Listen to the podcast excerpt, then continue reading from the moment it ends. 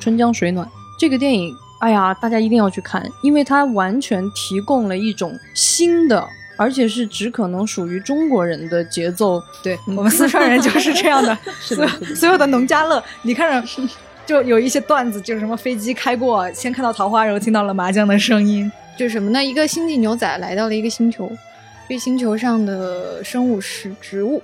然后这个植物进化出了智慧，所以他们会说话，会走路，就这样，都是植物人嘛。对，这个植物人 好像和我们常规的植物人用法不太一样哦。他们是觉得人类非常好吃，所以想把人类养起来。前辈呢？我要潜水，我要去海边，我要去海里边儿。呃，哎，我想去迪士尼看奇奇弟弟和小熊维尼。大家好，这里是由未来事务管理局和喜马拉雅联合打造的丢丢科幻电波。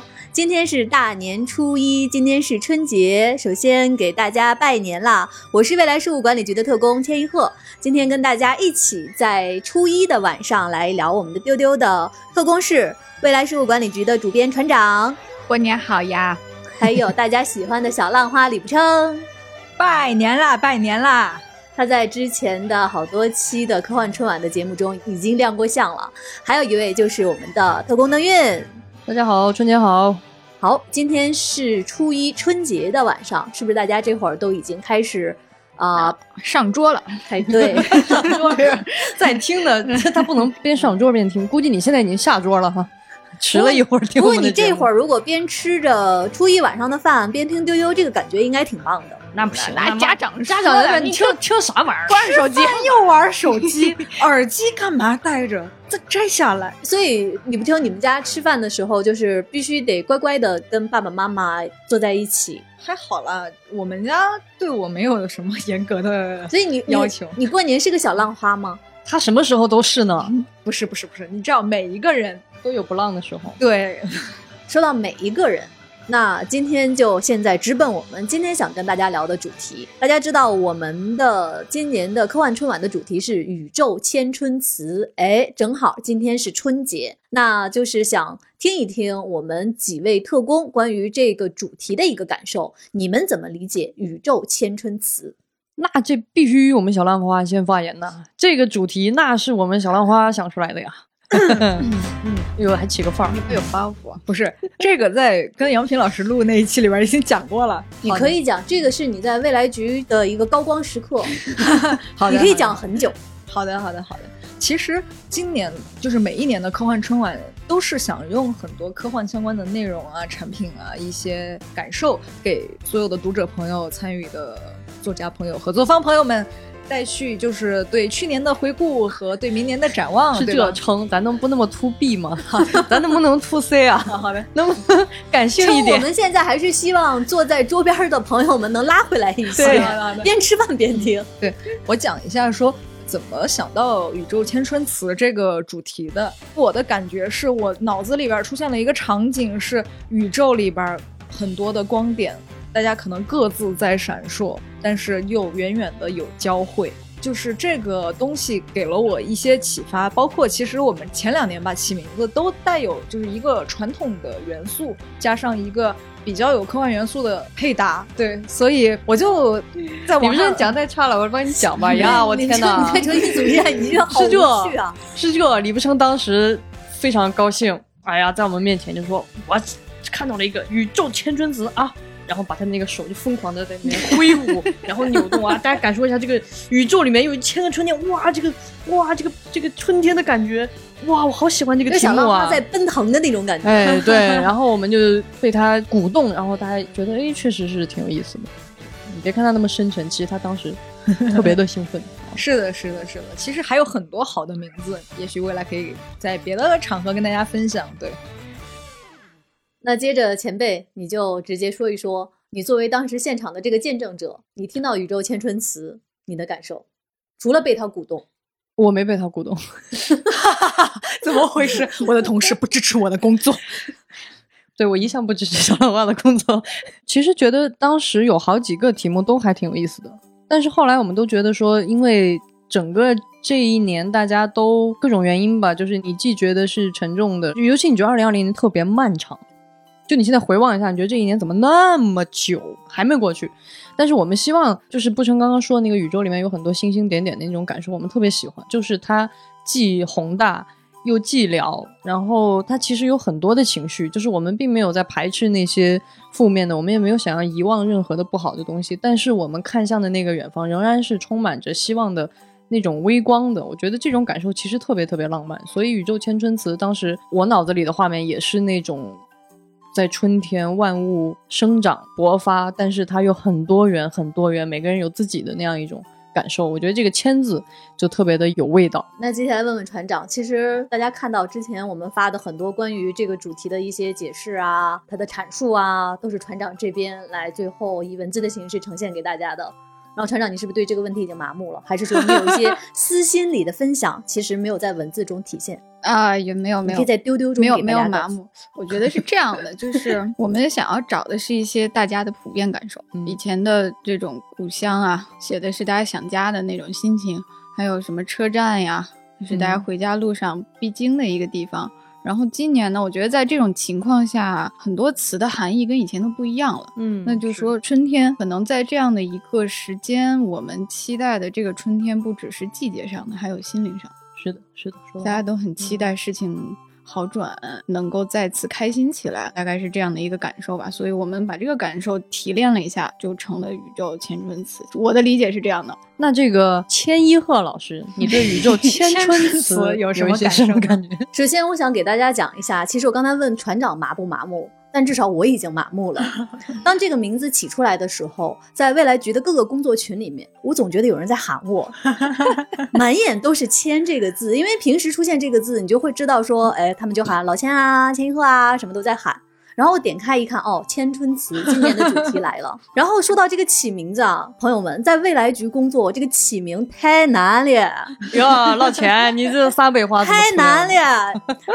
大家可能听了我们前几期的春晚的回顾，大家知道第五届的春晚的名字不才有一半是鄙人起的，就是那个相见欢。然后到了今年，大家都在问我，哎，你说今年起个啥？起个啥？当时真不行。所有的才华在去年耗尽了，所以说看到宇宙千春词这个名字还是特别特别喜欢的，因为可能从我的理解上来说，我特别喜欢把中国传统文化的一些意象加以一些现代的和一些跨界的一些表达，是的，这个是我特别喜欢的。然后可能我对于宇宙千春词的这个理解，就是当时我看到你们的主海报的时候，其实我发了一个朋友圈，就是那八个字：环宇辉光，万千气象。哇哦，有文化，有文化，有文化。所以就是我们都特别特别喜欢今年的这个主题。然后刚才大家其实一直都在说到千春词，其实咱们放过千吧，我们来说春。然后其实就想聊一聊啊，关于就是大家心中的这个春天的意象。其实今年我们也向很多的我们的作者呀、我们的嘉宾老师啊发出了邀请。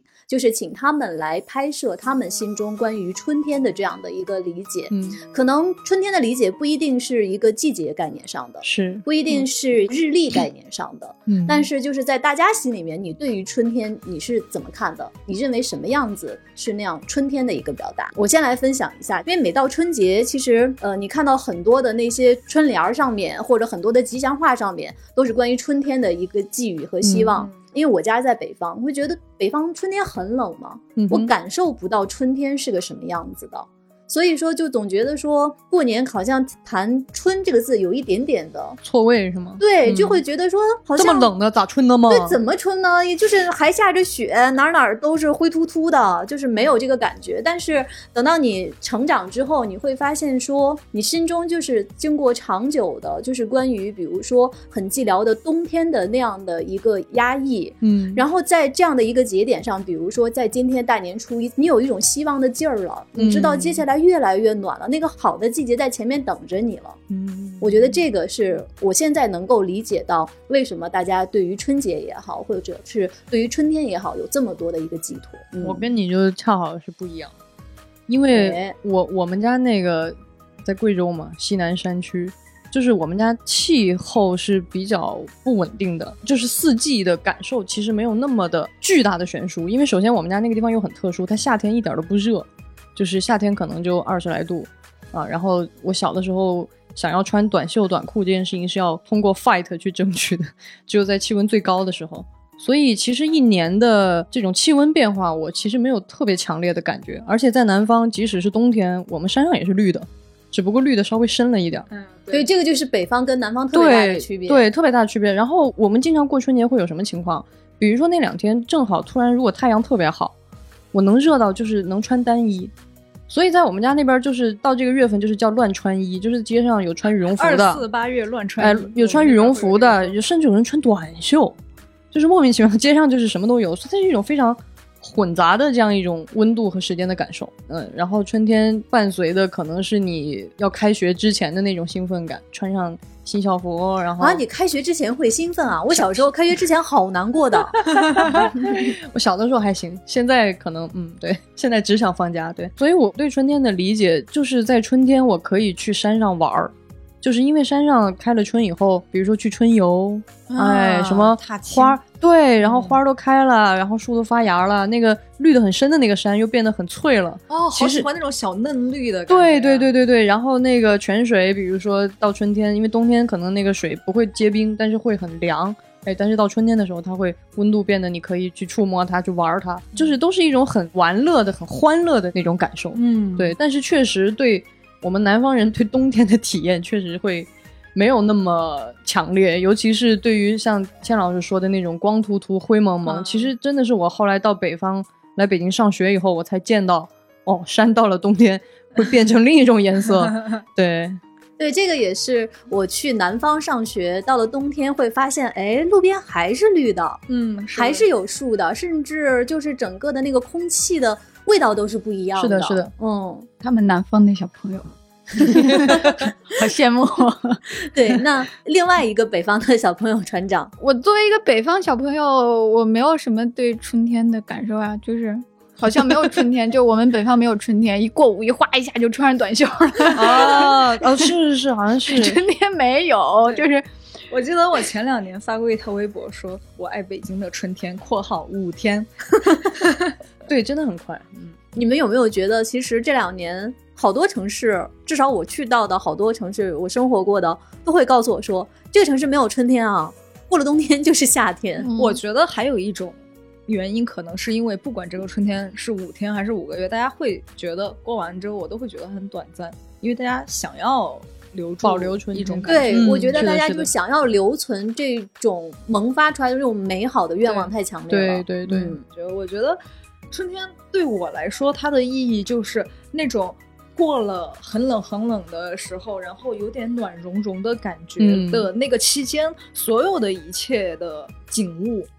就是包括我们那边很很喜欢开了春之后去看油菜花，哎，对，去看桃花、看李嗯花，就是甚至你会去不同的地方，为了看某一种花，然后大家都很开心，在那个花的下面拍照和打麻将。对、我们四川人就是这样的，所所有的农家乐，你看着就有一些段子，就是什么飞机开过，先看到桃花，然后听到了麻将的声音，确实是真实的。嗯对，而且我一直觉得春天，包括说春节，它还有一个很重要的意义是，它是一个可以许愿的时间点。其实你想，你很春天，等一下，等一下，你先给我们说春天可以许愿的时间点为，你想你怎么理解？你在什么时候会许愿？在你生日的时候，在每一年跨年的时候，以及在每一个春节的时候，你会去想说，我之前从这个时间节点到去年这个时间节点。我都有什么体会和收获？然后我明年要干什么？因为春节大家都会讲除旧迎新，嗯，其实，就算你不是一个积极乐观的人，你依然会想，OK，我过完这个年之后，我好像我的生活就翻了一轮了。其实这个翻了一轮的感觉，包括它带给你的周围的人际关系也好，包括整个季节的这个变化也好，其实是强于跨年的那一天的。哎，是的，对，就是你很难有一个这样的契机去体会这个翻转，然后包括许下新年的愿望。嗯，哎呦，那你你今年许下愿望了吗？嗨，差点没想起来，我赶紧想想再 就许个什么愿望好。我我觉得不生说的这个感受，其实是也是我慢慢长大以后会有更强烈的感觉，因为人类真的是特别需要仪式的。我们从人类刚开始有了一点点文明的火花的时候，我们就开始建立各种各样的仪式，从我们开始祭祀，然后开始拜天，拜很多的这种东西，崇拜各种各样自然的力量。我觉得这个东西真的是磨灭不掉的。就是现在，虽然我们在长大的过程当中会觉得，比如说回家过年越来越没有年味儿。我不知道大家有没有这个体验啊？就是你你觉得小时候过年怎么那么快乐？现在你会觉得，哎，好像吃吃饭，然后跟家里人喝喝酒、聊聊天，好像这个年就过了。因为过去很多仪式的东西，可能现在现在确实也没有了。对，嗯嗯。但是它仍然有强烈的，就是不成说的那种，你你会觉得这个时间点是特殊的，是不一样的，是有变化的。它是让你有一种寄托感。对对对对对。那其实呃，说回到我们刚才说到的，我们今年科幻春晚的主题“宇宙千春词”哈，其实我们其实还是挺想通过这样的一个意象，寻找一个能够可能从一个科幻视角也好，然后大家想寻找一个关于春天的一个不一样的一个表达。嗯。那其实说回来，我想问问各位，就是你们在看过的作品里面，印象比较深的跟春天相关的表达有哪些？我们请船长先来。好吧。就是之前让我找春天的故事，就一说这个，我立马就想起来一个很脱线的神奇的小故事。脱线的对，就是刚才很同意前辈说的，春天是一个特别有生物性的感受，一直觉得它是代表万物生长，它是一个很动词的一个一个一个概念。这个故事是哦，我很喜欢的一个动漫的番剧，叫《太空丹底》里面的一集啊。他这个剧是这个监督汤浅证明，他找了很多日本动画大神，就是每人做一集这样的一个。然后这一集呢是汤浅证明画的。嗯，对，丢丢的老朋友汤浅证明大神 又来了，又来了，数据之神。然后他讲的特别简单啊，就是什么呢？一个星际牛仔来到了一个星球，这星球上的生物是植物。然后这个植物进化出了智慧，所以他们会说话，会走路，就这样，都是植物人嘛。对，植物人，植物人 好像和我们常规的植物人用法不太一样哦。对，然后由于他们进化的过于智慧，所以他们就开始战争，然后开始互相毁灭。嗯，然后呢，这时候有一个老爷爷，他是一个科学家，他希望停止战争，他就发明了一个东西，就可以让他们这个种族的智力倒退。回到那种原始的状态里面，然后这个星际牛仔问他们：“那你们这样就等于放弃了自我的意识呀，就成为没有灵魂的、没有意识的生命，你不害怕吗？”那他们说：“不会啊，就没有什么原因啊，就启动了这个开关，然后整个星球就回到了原来的状态，一片寂静。”好洒脱的植物人啊！嗯，但是生机勃勃的，然后只有风吹过草地的声音，一切文明的声音都消失了，就很随便的一个故事，就两个人决定一个文明的命运，特别随便。但是呢，你会觉得这不是一次毁灭，而是一次新生，嗯，就整个星球焕发生机了，然后画面特别好看。嗯，小浪花频频点头，很有趣。星际牛仔我也很喜欢。不是星际牛，不对，太空丹顶，对不起，对不起，对不起，宇宙丹顶，翻车了，很好玩。那里面有一个猫猫，很可爱。这集就让我想起那个湮灭或者是星球崛起的最后一部，就是他写的是人类退化成了植物动物，回归到自然里面。嗯嗯，然后那个电影拍的就是。就是人类快要退化完的最后那个时间段，就没有什么人活着了，然后语言也退化了，然后工厂的说话的声音都消失了，然后那个电影也没有几句台词，就特别安静，只有那个猿猴的那种轻轻的咕咕的声音，然后最后下了一场大雪，一片白茫茫的，其实就是昭示着人类的终结。但是大雪过后呢，春天就不会远了，嗯，所以它是一种。人类翻篇儿了，但是另一种生命会接着把生命延续下去的这种感觉的，就是我很喜欢这种故事里的这种万物生长的，我觉得是有一种春天的感觉的，因为它很抛开那种人类的中心主义，嗯，就是你的消亡不是终点，而是别人的起点，这样也是另一种形式的春天吧。嗯。哦，小浪花，你要鼓掌就好好鼓，你就这样鼓。小浪花，讲讲你心里的春天。其实有一个大家非常熟悉的作品，里边有一幕，我觉得也很适合放在现在来分享，就是《流浪地球》电影开头，韩朵朵他们那个教室，大家在朗诵课文，而且朱自清的一篇散文。对对对。对他黑板上写的是朱自清的《春》，对。然后，而且其实第一次看这个电影的时候，没有太意识到，就是当时那个班长站起来说，希望是这个年代像钻石一样宝贵的东西，就是很点题的一句话。其实是包括那个时候，其实。呃，地下城的上面是大雪茫茫的，呃，气候非常恶劣的。但是看到那么多穿着校服的青少年坐在教室里边朗读课文，又确实有那种真的是生命力的感觉。我特别喜欢教室的那个细节，就是当时看的时候没这么觉得，后来回去翻剧照，就是就看到那个黑板上竟然写的是朱自清的《春》，然后后来我才感觉哦，好像整个《流浪地球》讲的就是一个期待春天的故事。对对，你们尤其是你们记不记得那个小说的结尾写的就是一个春天的景象，就写的是什么？就是地球到了新的位置，然后有了太阳，所以万物复苏了，冰雪融化了，然后啊，草原变成了绿色，嗯，就是这样结尾了。嗯嗯，嗯，前辈陷入了沉思。因为我其实，在录音之前，我一直没有想到什么春天的科幻作品但是刚刚船长说的那个反而让我想起来了，就是你这个文明虽然毁灭了，但是它可能开启了一种新的时代，或者说新的这种轮回。我我其实想到的是刘慈欣也写过，就是在那个吞食者的结尾，吞食者的故事是很高级的，其实是恐龙的这样一种高，他他们又演化成了一种非常高级的、高级于地球很多倍的一个文明，然后回到地球要吞食地球。他们是觉得人类非常好吃，所以想把人类养起来，然后给人类开出的条件非常优渥，就是让你们可以快乐的生活到六十岁啊，因为六十岁之后肉就老了哈，然后把你吃掉。就很多的人就屈服了，就是愿意去那儿活到六十岁，但是还有很多要抵抗的人一直在想办法跟这些吞食者在抵抗，但是最后呢，人类还是输掉了。然后呢，跟着这个飞船，他们把人类带到了下一个他们要去吞食的地方。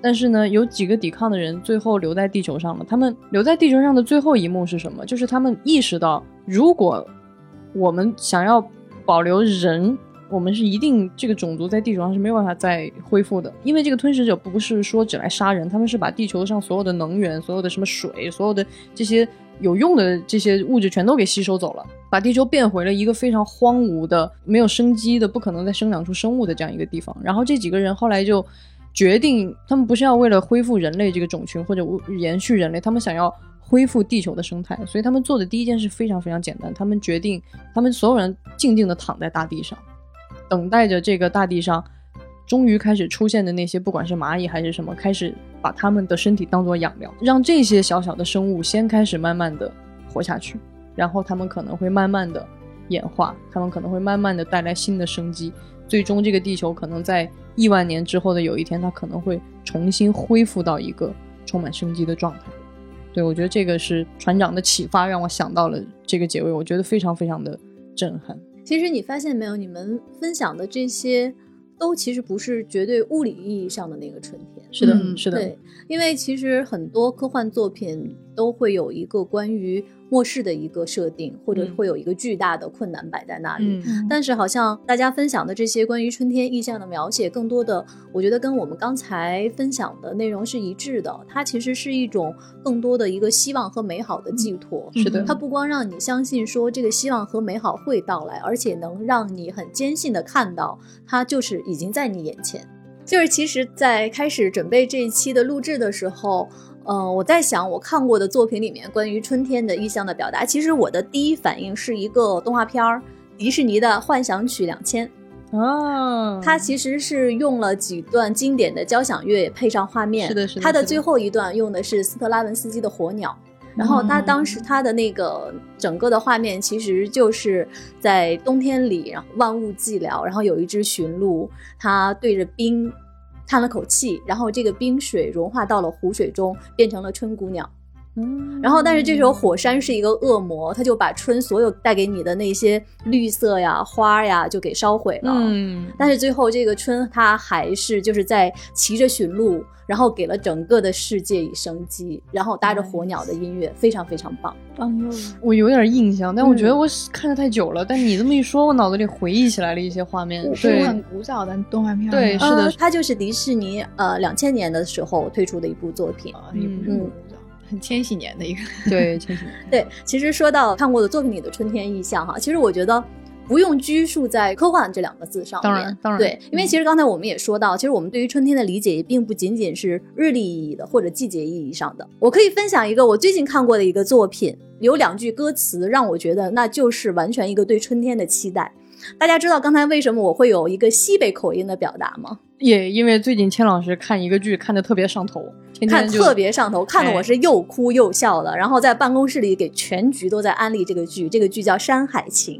对，但是老千啊，你经常看啥都又哭又笑的。但是我真的是很少很少，就是看我们的国产的电视剧有这样的一对个这个体验。水准绝对是嗯好的对我已经私下安利了。然后呢，其实，在你们说的时候，我其实想到了这个剧里面的它的片尾曲，其实有两句歌词，它其实是用呃西北的这个花儿这样的一个形式来唱的。嗯，它最开始的两句歌词是“黄沙滩上花不开，想喊云彩落下来”。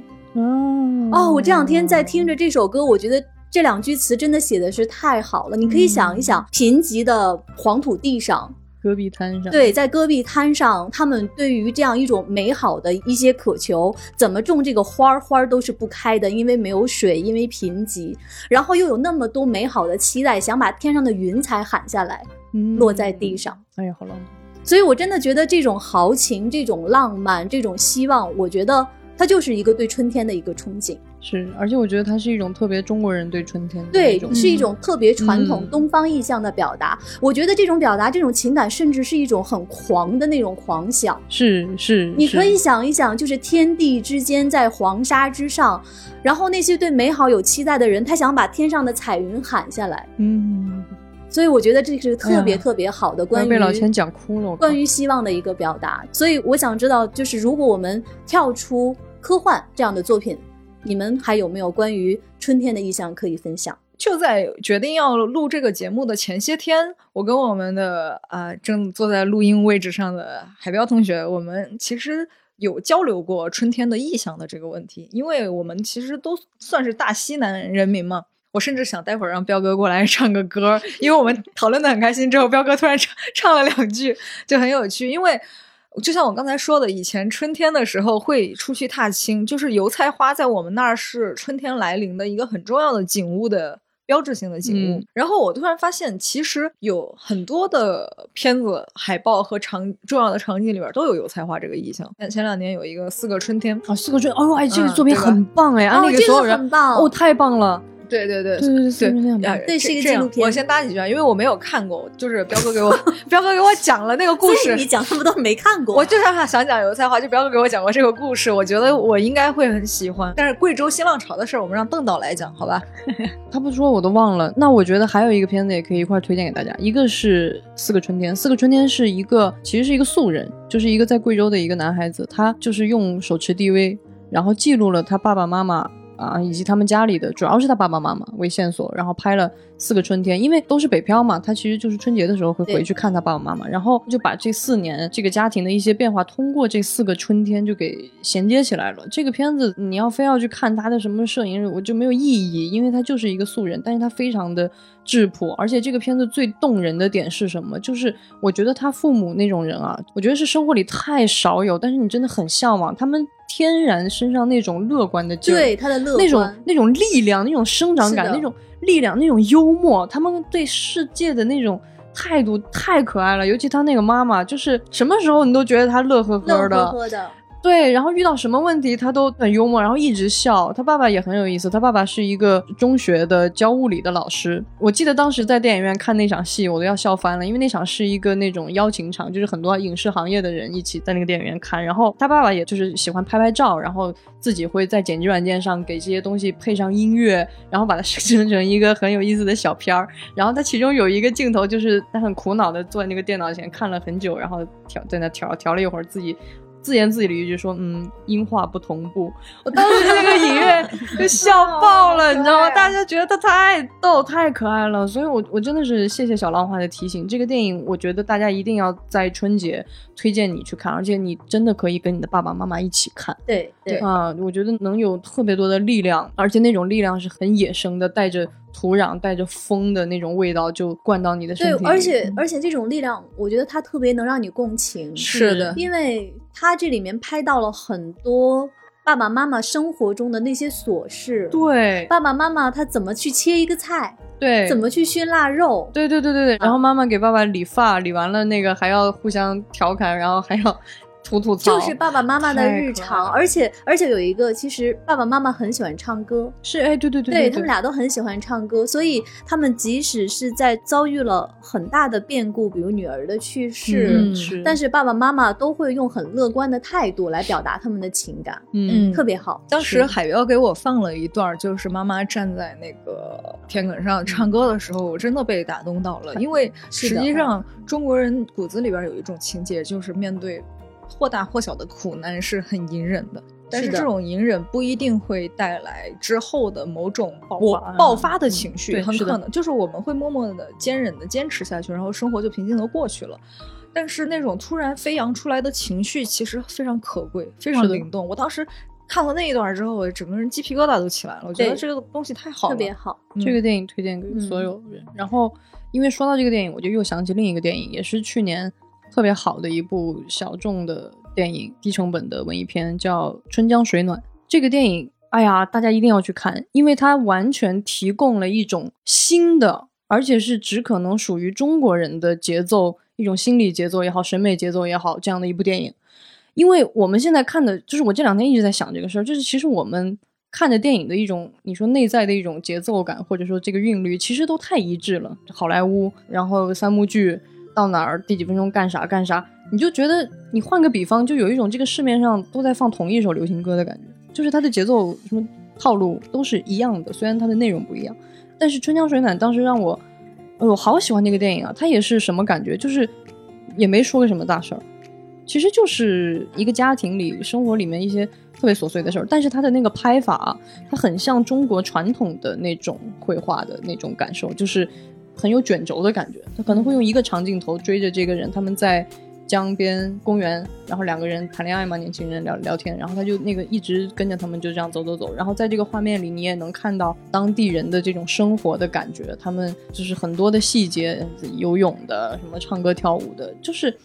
很平实，也没有什么抓嘛，也没有什么非得就要大苦大难了，或者到这儿怎么又要反转了，然后怎么这个事儿，它里面也有一些戏剧性的段落，但是整个电影，我当时看完，我为什么那么激动？因为我终于看到了一个新的东西，而且这个节奏，我觉得完全是中国人的那种节奏。我特别特别希望，就越来越多这样的电影，就是因为不是只有好莱坞的那个叙事节奏才是正确的节奏，对吧？电影本来就不应该只有一种。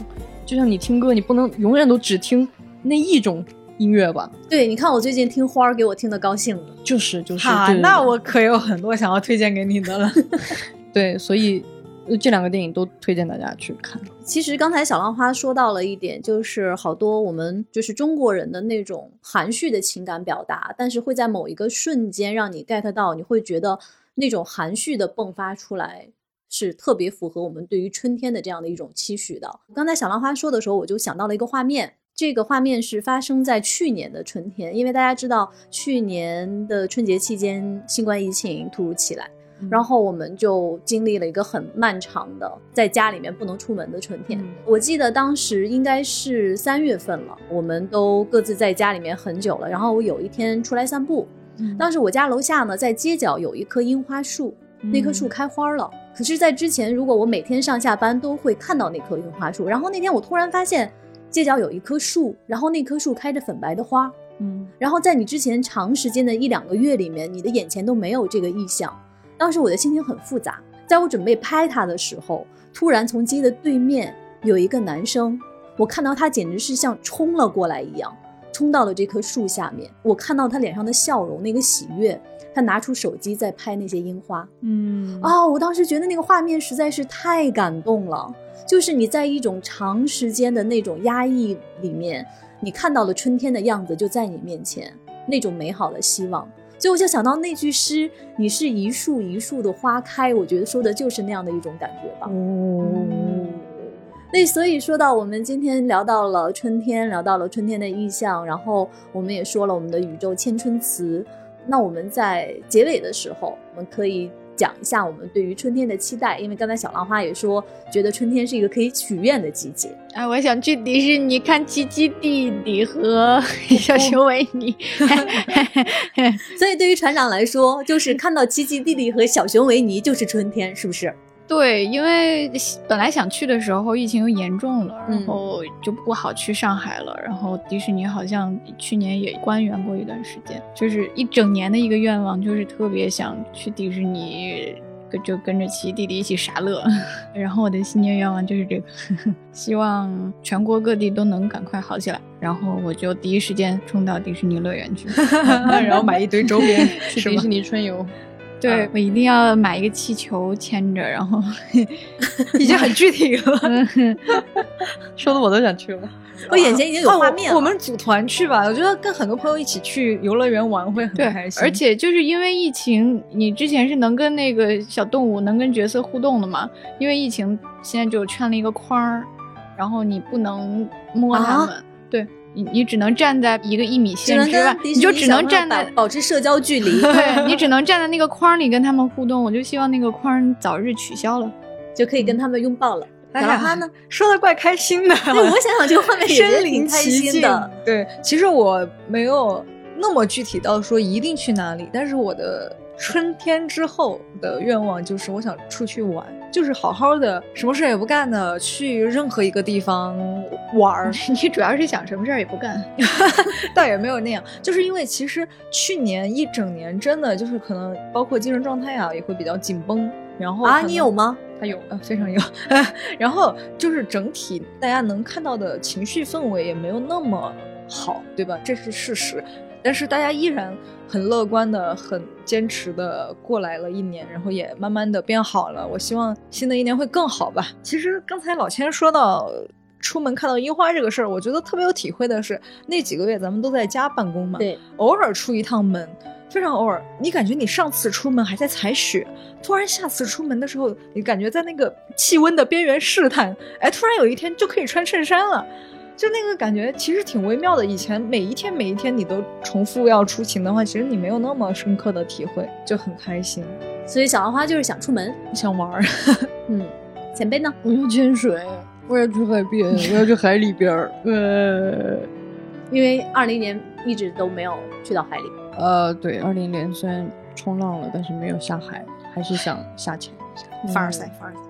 我就想去海边骑摩托，想嗯骑电驴，就是我我也在海边骑沙滩摩托了。真的很想有一个开阔又温暖的那种放松的场景吧。希望大家都能过上愉快的生活。嗯嗯，你们刚刚在说的时候，我在想我的春天的愿望是什么，然后我现在已经很坚定了。船长，你去迪士尼看奇奇弟弟的时候，带上一起你去。但是吧，要是环球影城先开了，我就不去迪士尼了。这些哈利波特粉丝怎么都去好不好？都去，哎都去，都去，都去。都去，朋友们。奇奇弟弟听到这个话会伤心的。我我就先去环球影城，那我们就 是二二一年，我们许个愿，就是我们一起去游乐园。那我们今天的分享就到这里了。今天是大年初一，最后还是要在节目的尾声再祝大家新年快乐，开开心心。好，祝大家新春快乐！又又又又又给大家拜年了！记得在各平台收看收听我们的科幻春晚哟，拜拜。拜拜。拜拜。二零二一年的科幻春晚于二月七号开始，每天发布一篇科幻小说，在未来事务管理局的官方新媒体账号上同步推送，欢迎大家关注今年的科幻春晚。另外，科幻春晚在喜马拉雅的独家页面已经上线了，在喜马拉雅搜索“科幻春晚”就能看到今年科幻春晚的专题页面，更多跟科幻春晚的惊喜在这里等你，还有丰富的礼品送出，欢迎关注。